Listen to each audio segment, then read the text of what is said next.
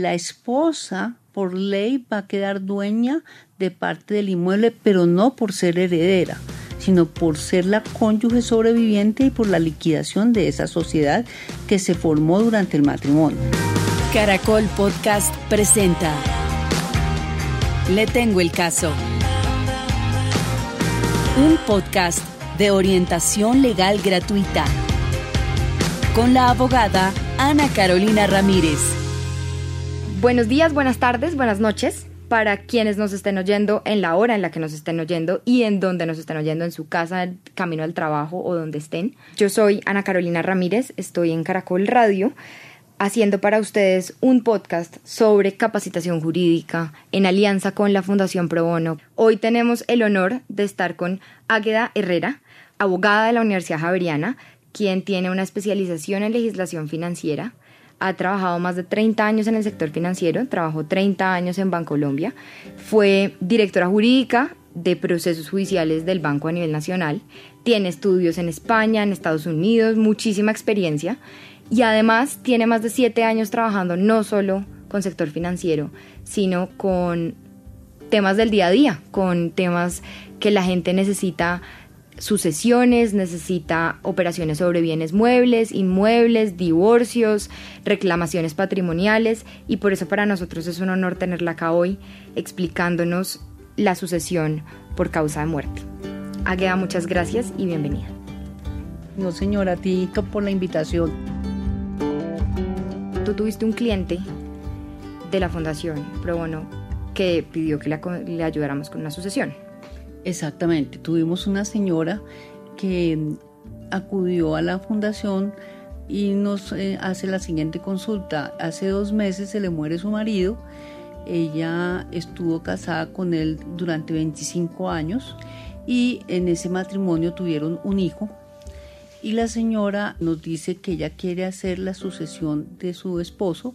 En el matrimonio durante esos 25 años adquirieron un apartamento. Eso es todo lo que hay en la, digamos, en, para trabajar pues en la sucesión.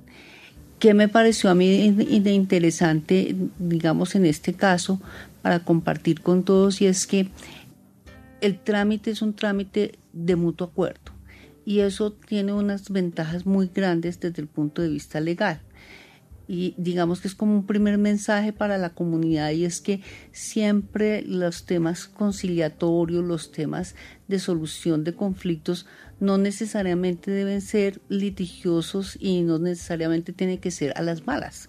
Eh, es mucho más el valor agregado y los beneficios que hay de hacer un trámite de mutuo acuerdo, sin peleas, sin discusiones, sin querer sacar ventaja uno del otro. Entonces me pareció un ejercicio bonito, es, muy sencillo, pues es una cosa muy pequeña, pues porque tiene su hijo mayor, su hijo tiene 20 años y ella, pero me pareció una cosa interesante porque además de sencillo, la señora es consciente de que es muy importante hacer ese trámite, cosa que la gente usualmente no piensa, sino deja las cosas pasar y el día que necesitan de verdad vender un inmueble o hacer algún trámite, pues se encuentran con la dificultad de que no hicieron la sucesión respectiva. Un usuario muy precavido tuviste. Sí, me llamó mucho la atención, además pues porque como tú sabes en la fundación atendemos gente de, de escasos recursos o gente que es de comunidades vulnerables y pues uno no se imagina que la persona está atenta, que tiene que hacer esa sucesión. Entonces me pareció un ejercicio bonito, lo, lo hicimos con una señora muy juiciosa, muy interesada, su hijo también, mejor dicho, una familia bonita, un matrimonio bonito. Entonces no hubo peleas, no hubo nada y, y entonces pues fluyó todo muy bien y como te digo, creo que es un ejercicio bonito de ejemplo de, de cosas sencillas que solucionan grandes problemas y grandes dificultades en la vida de las personas. Claro, sobre todo en un país como Colombia, donde el acceso a la justicia litigiosa, todo lo que tenga que ver con juzgados, no mutuo acuerdo, no conciliación, cualquier cosa que sea contenciosa, es muchísimo más demorada. Entonces, para nosotros especialmente llegar a acuerdos en un contexto como el colombiano tiene muchísimas ventajas en términos de tiempo, en desgaste emocional, y económico, porque pagar un abogado, el transporte de las fotocopias para todo el proceso legal, A veces es mejor hacer un mal acuerdo que un buen pleito. Exactamente. Bueno, ¿cómo se llama tu usuaria? Mi usuaria se llama María Gómez. Su esposo se llamaba Jesús.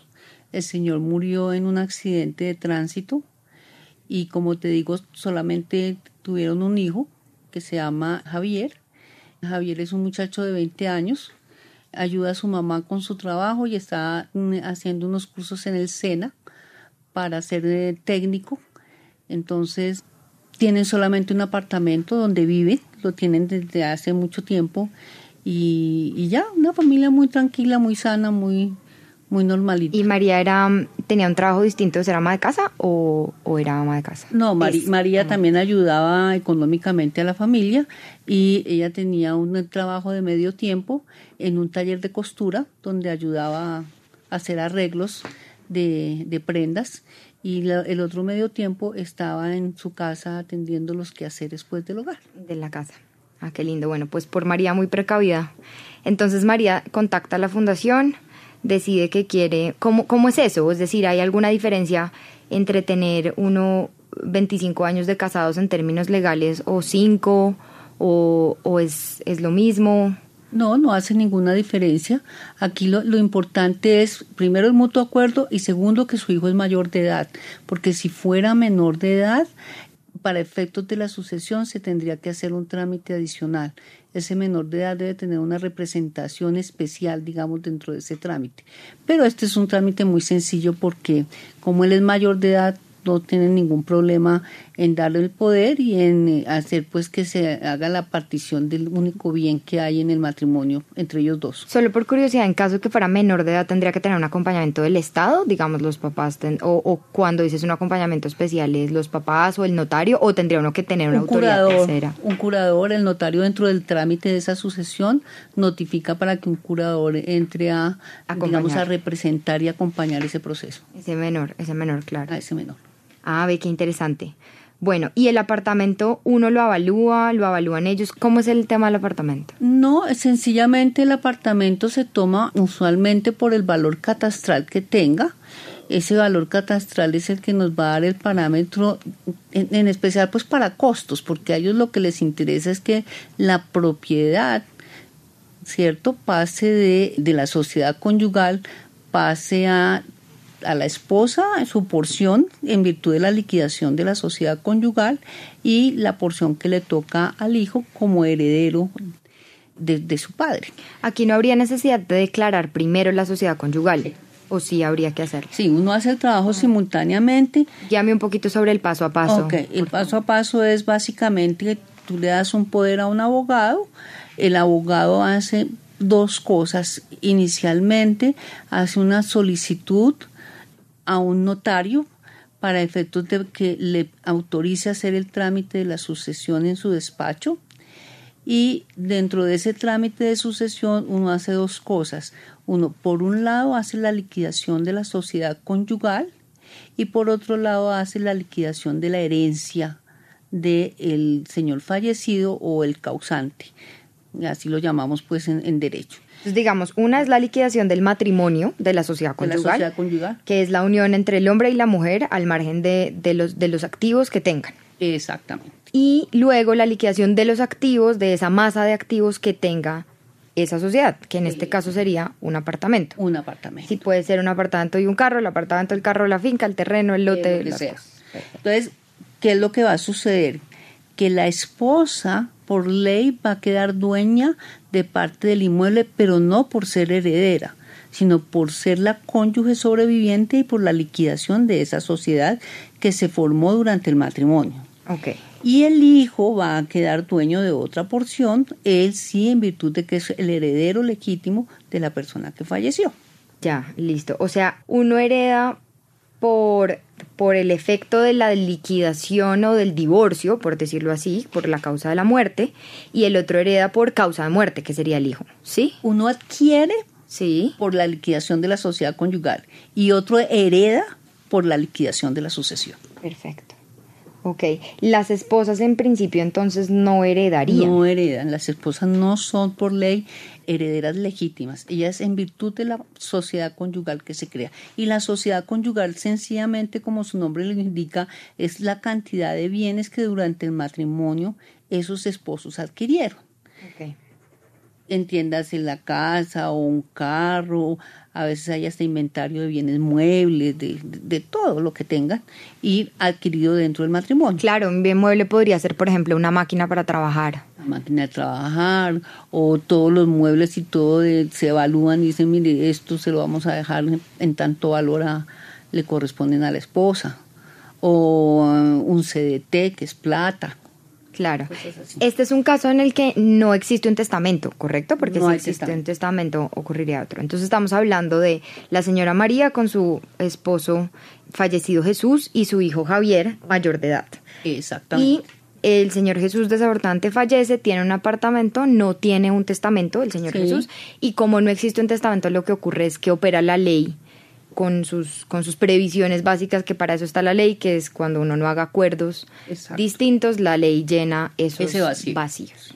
Correcto.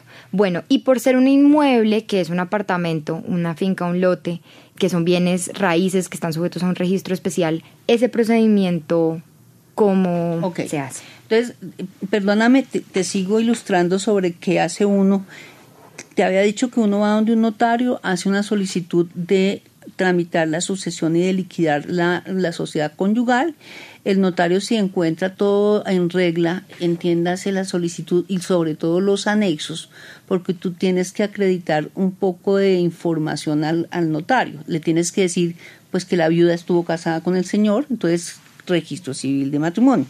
Tú le tienes que decir que el hijo es hijo del matrimonio, entonces el registro civil de nacimiento del, del, del hijo tú tienes que decirle, mire, lo único que quedó fue este apartamento, entonces ahí está la escritura por la que compramos ese apartamento. Perfecto. Entonces, con todos esos documentos... Perdón, ¿y uno tiene que hacer alguna declaración de que no existen más bienes, alguna declaración juramentada, o uno va y declara lo que uno sabe que existe? Sí. El, abogado cuando hace la solicitud le indica al notario, le dice, mis poderdantes dicen que solamente hay esto. Ok.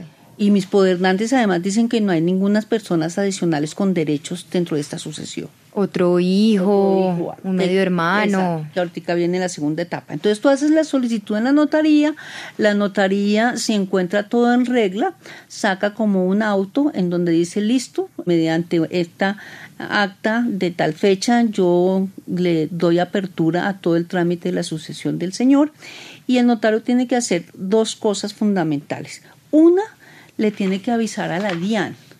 Por comunicación interna le tiene que avisar a la DIAN, decirle, mire, aquí voy a iniciar la sucesión de este señor que falleció, por favor, le informo para que usted se haga parte en la misma por si él tiene deudas con la DIAN. Ah, mira, el Estado es el primer participante. Sí, es el primer participante. A su vez, el notario expide unos edictos. Unos edictos son como unos avisos para que nos entienda la gente que nos escucha, en donde le informa al público que se ha iniciado la sucesión de la persona que falleció. Ese aviso dura publicado en una cartelera de la notaría por 10 días hábiles y a su vez el apoderado, en ese caso yo, que tuve que hacer? Yo tuve que ordenar que ese edicto se publicara en un diario de alta circulación y en una emisora. Mm. Entonces, ¿qué se hace? Se hacen esas publicaciones invitando a la gente y anunciándole a la gente que se inicia esa sucesión y que si alguien cree tener derecho en la misma, se haga parte del proceso. Uno hace las publicaciones efectivamente en el periódico y en la emisora, después se le acredita esto al notario, hay que esperar unos días a que se pronuncie la DIAN. Si la DIAN no se pronuncia dentro del término que tiene, que son 20 días hábiles desde que el notario le avisa, se presume que ese silencio se debe entender como que el señor no tiene problemas con la DIAN. Y si tiene alguna dificultad, la DIAN tiene que entrar a participar en la sucesión. Ya. Usualmente no lo hace. Usualmente no responden. Sí, usualmente no responden. simplemente espera. A menos que sea algo muy cuantioso, pero pues nuestro público de la fundación pues es gente de bajos recursos usualmente. A mí no me pasó pues nada. O sea, uno usualmente envía la carta a la DIAN y espera que pase el tiempo los de reglamentario y con eso ya puede continuar. Lo mismo con los avisos. Una pregunta de ese aviso del edicto que decías que, que así como el Estado es parte es para invitar a toda la sociedad que pueda tener derecho sobre, sobre esos bienes, es tiene que ser nacional o uno puede hacerlo, por ejemplo, si yo vivo en un pueblo y toda la vida hemos vivido ahí, puedo hacerlo en la, no sé, en la emisora del pueblo. Pues debe ser mínimo en el domicilio del, del, causante o de la persona fallecida. Ah, y tiene que ser en un diario de alta circulación. Ahora, en la práctica, yo, por ejemplo, hice el, el aviso en La República, que tiene una sección de avisos judiciales. Y la emisora, la verdad, no te sé decir porque eso es como internamente, entre ellos hacen toda la tarea te venden el paquete ya de, de, publicidad edicto. Y después te certifican a ti que es lo que uno va a donde el notario y le dice, mire, yo hice ya la tarea, ahí le adjunto los soportes de que la publicación se hizo, de que el aviso radial también se hizo, y hay que esperar entonces los días para que eh, la DIAN se, se pronuncie. Ok. ¿Tú sabes en, actualmente ¿Eso qué costo tiene? Digamos, a 2019 un edicto, un aviso de esos que más Esta o menos... sucesión me costó 83 mil pesos las dos publicaciones. Mm, ok, perfecto. Y más el costo de los envíos del oficio a la DIAN y listo. Pero eso es después dentro de los trámites notariales, dentro de los, los derechos notariales que cobra el notario. O sea, hasta este momento tú lo único que has tenido de gasto es la presentación personal del poder, que me dieron a mí, que cuesta como 12 mil pesos, 10 mil pesos por cada firma, y ahorita los gastos de los avisos del periódico y demás. Ok, la notaría, digamos, en principio, hasta este momento la notaría no ha generado ningún costo. No ha generado ningún costo. Y menos mal que me preguntas, Carolina, porque para la Fundación Pro Bono nosotros tenemos un convenio especial con una notaría que ella dentro de su labor social y la manera como participa para ayudarle a la fundación es que tiene una partida especial para tener unas tarifas especiales y además para poder cubrir los gastos de personas usuarias de la fundación. Entonces, posiblemente ellos van a tener en su momento que pagar muy poco o no pagar nada en los derechos notariales. Esa es como la alianza que se tiene con la Notaría 41, que muy amablemente el notario le ayuda a la fundación en, de esa forma.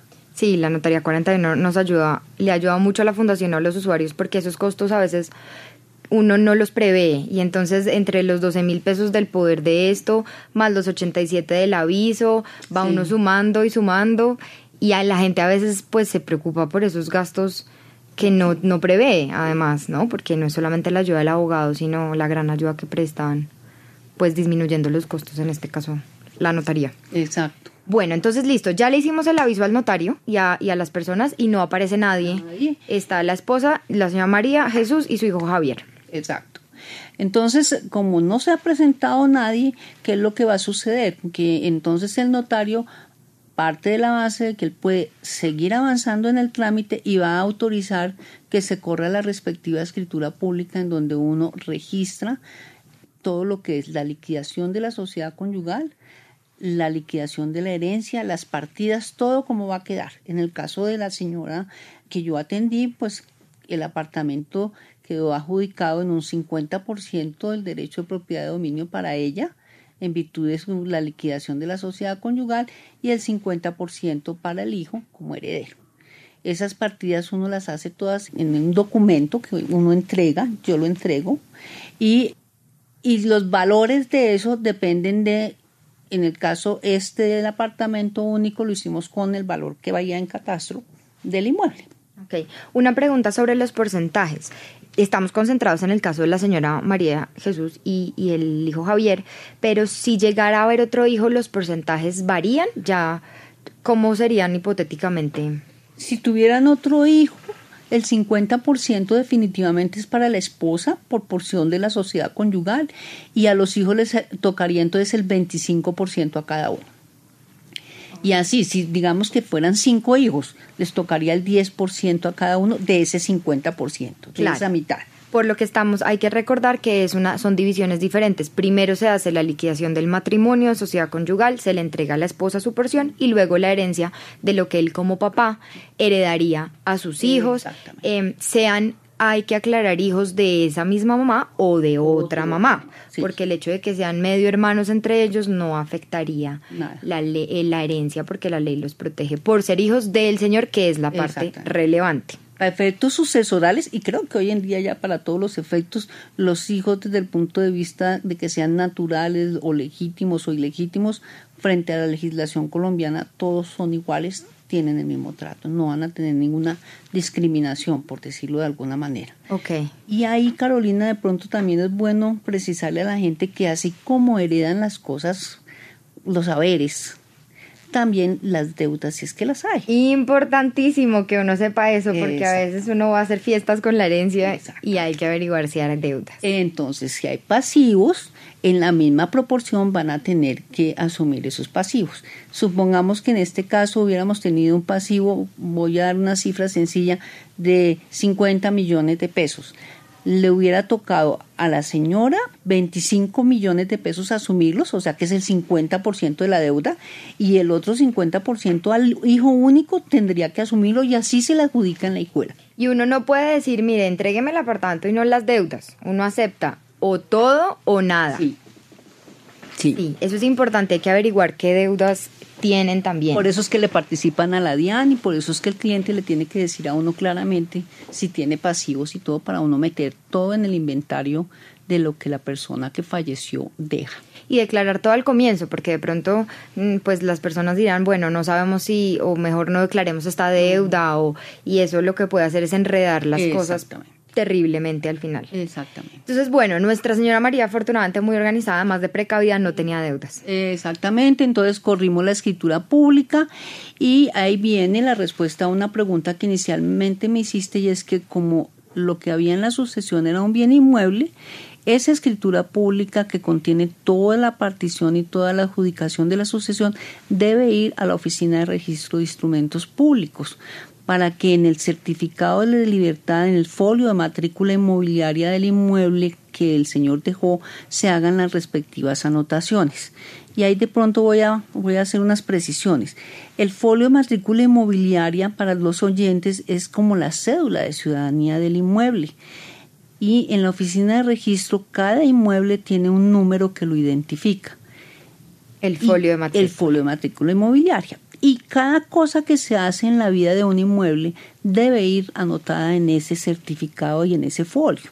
Entonces, para el caso puntual, lo que se hizo fue meter la escritura a la oficina de registro para que en el certificado de libertad, que es como la hoja de vida del inmueble, el, número del folio es como la cédula y el certificado de libertad es como la historia, la hoja de vida del inmueble, aparezca inscrita la sucesión de tal manera que el inmueble ya aparezca el 50% dueño de la, la, la esposa, viuda, y el otro 50% su hijo de 20 años. Sí, esa, esa inclusión en, el, en la Oficina de Instrumentos Registros Públicos para que salga en el certificado de tradición y libertad es importante para efectos de lo que llaman los abogados el efecto de terceros.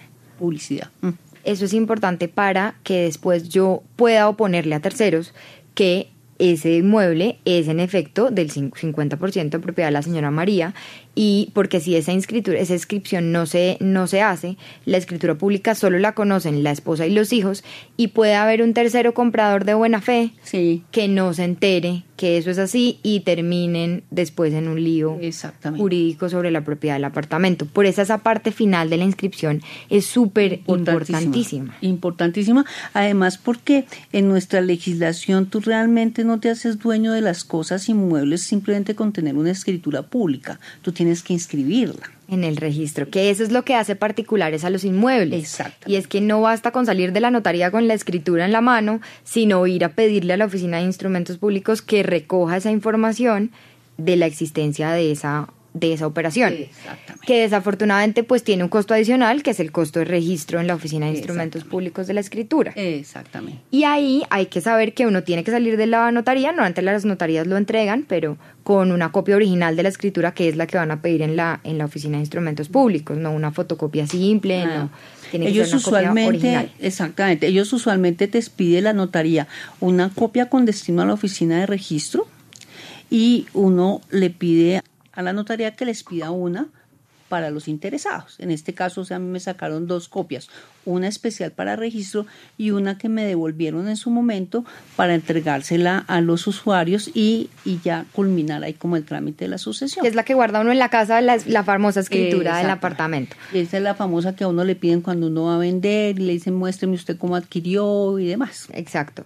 Y esto es una división en la propiedad en los porcentajes.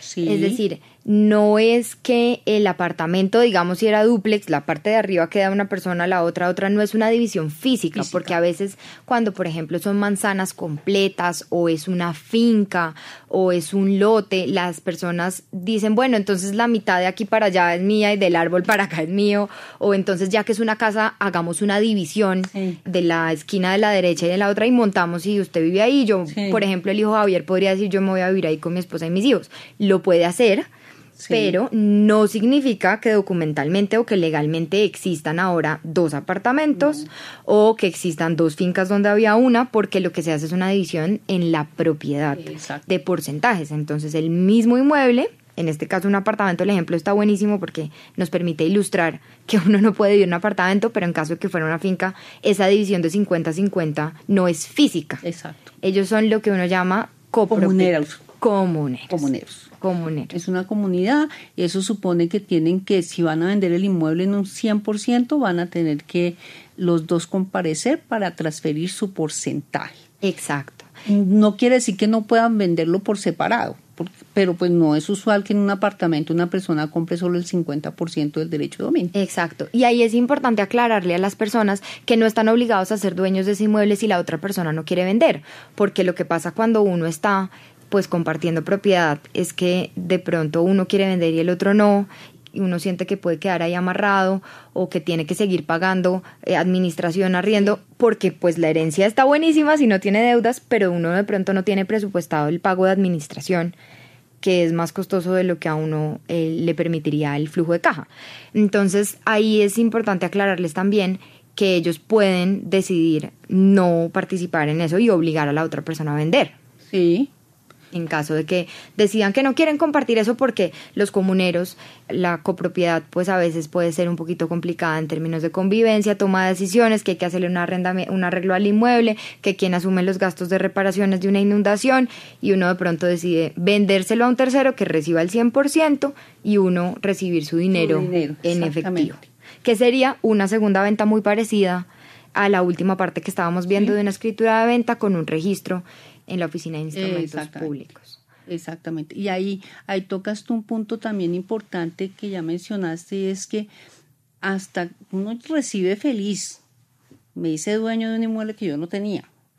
Pero de ahí para adelante todo es por mitades en costos, en Impuestos, en valorización. todo. Igual te vas a beneficiar si lo arriendan, entonces pues la mitad del arriendo será para uno y la mitad para el otro, pero, pero si vienen una serie de consecuencias, que, por ejemplo tributarias cuando son inmuebles muy grandes, en muy cuantiosos, pues en este caso no, pero porque esto era un inmueble de vivienda de interés social, pero igual, no sé si por la cuantía el muchacho va a tener que empezar a presentar una declaración de renta, por decir algo tiene todos sus, sus, sus beneficios de adquirir una cosa, pero tiene la responsabilidad de una serie de cargas y obligaciones con las que uno no contaba. Sí, todos los activos tienen gastos y todos los activos tienen impuestos, así Exacto. sean bajitos, pero impuestos. Exacto. Entonces las personas también, pues prever eso sobre todo en estos gastos, porque entre la escritura, el anuncio, el proceso, el abogado en caso de que tengan que pagar el abogado, el registro de instrumentos Oh. públicos y luego la renta que viene de ahí para adelante, pues es una cosa que ellos tienen que prever,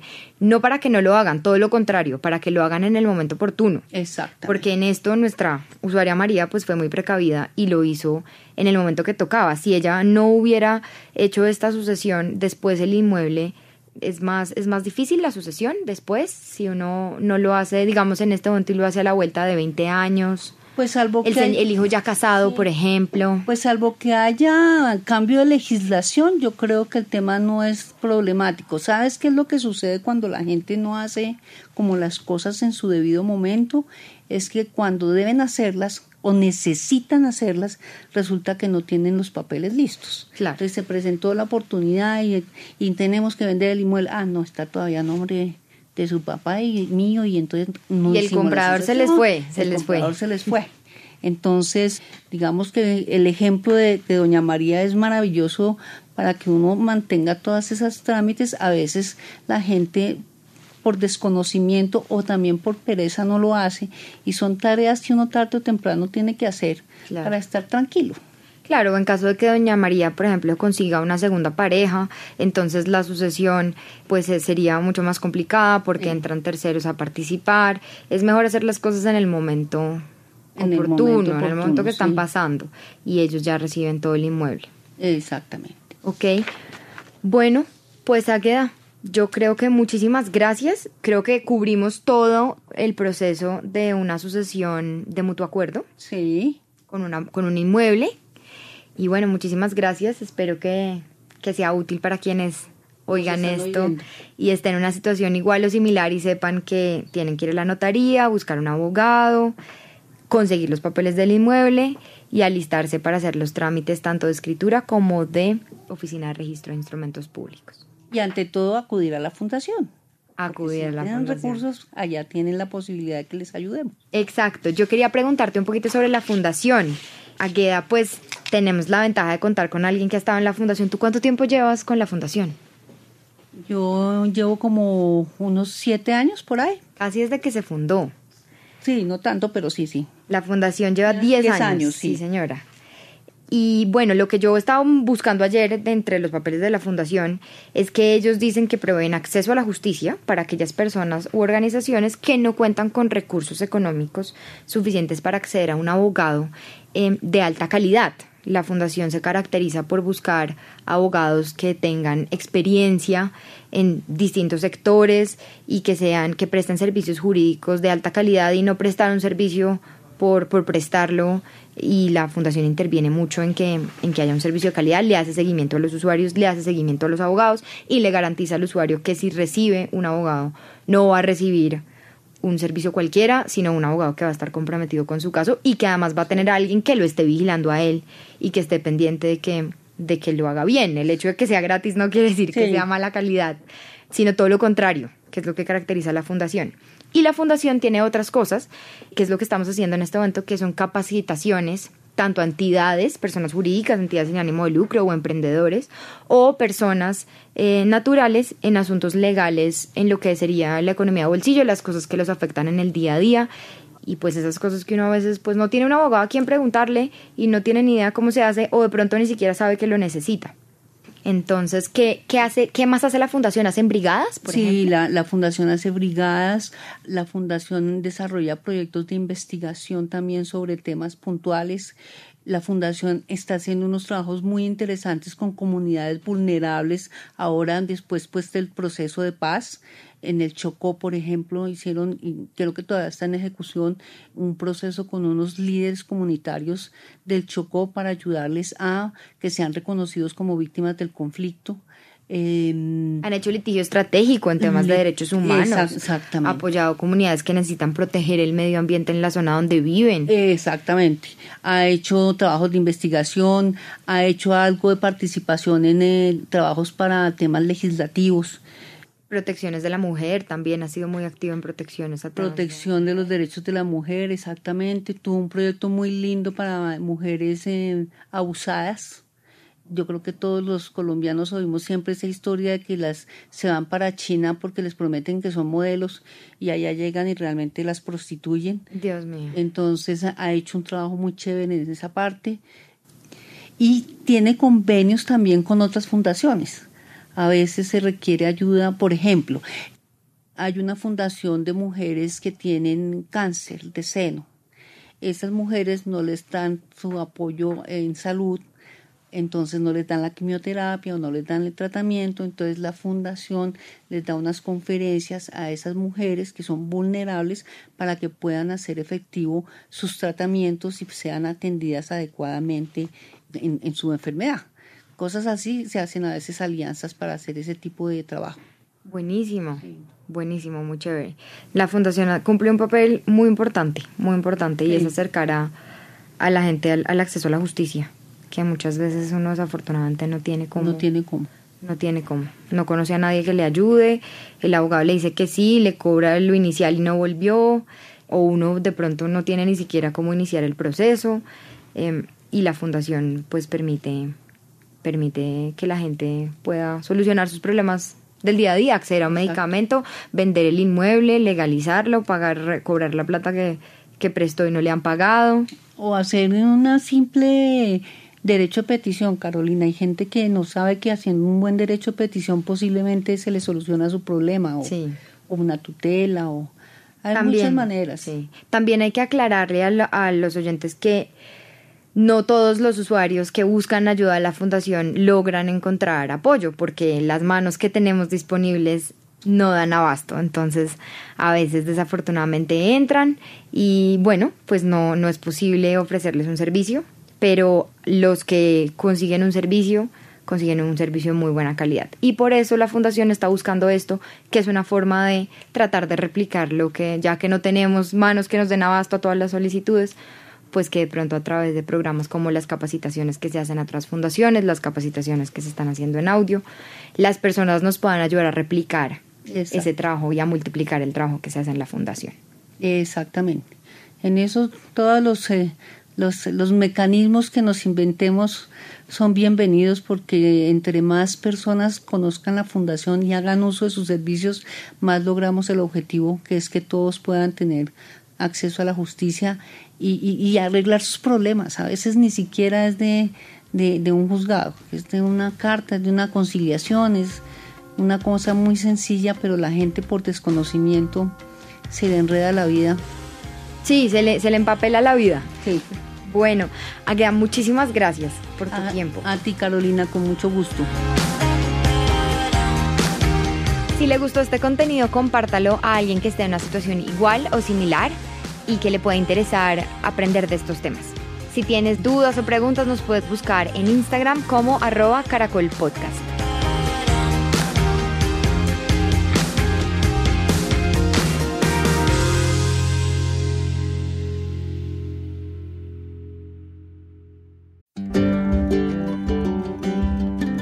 Puedes encontrar más información sobre este tema en el glosario de términos legales que está en las notas de este episodio y en la publicación de caracolpodcast.com. Licencia sobre este contenido.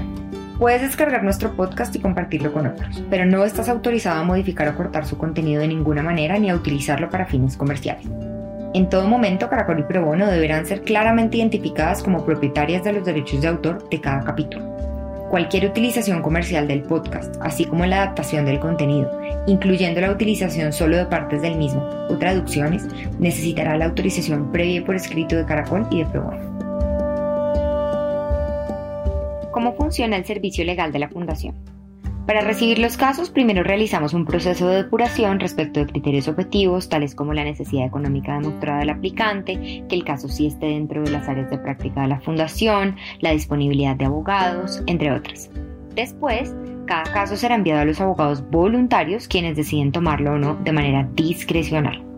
Quisiéramos poder tomar todos los casos y consultas que recibimos, y como no queremos generarte faltas expectativas, debemos advertirte que nuestras solicitudes siempre exceden la disponibilidad de tiempo de los abogados voluntarios, y por ello existe la posibilidad de que ningún abogado tome tu caso.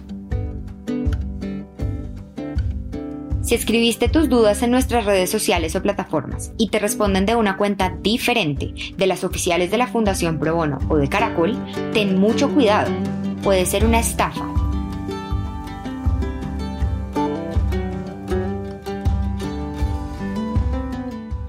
La información de texto y audio de este capítulo corresponde a las normas y jurisprudencia que estaban vigentes al momento de su publicación.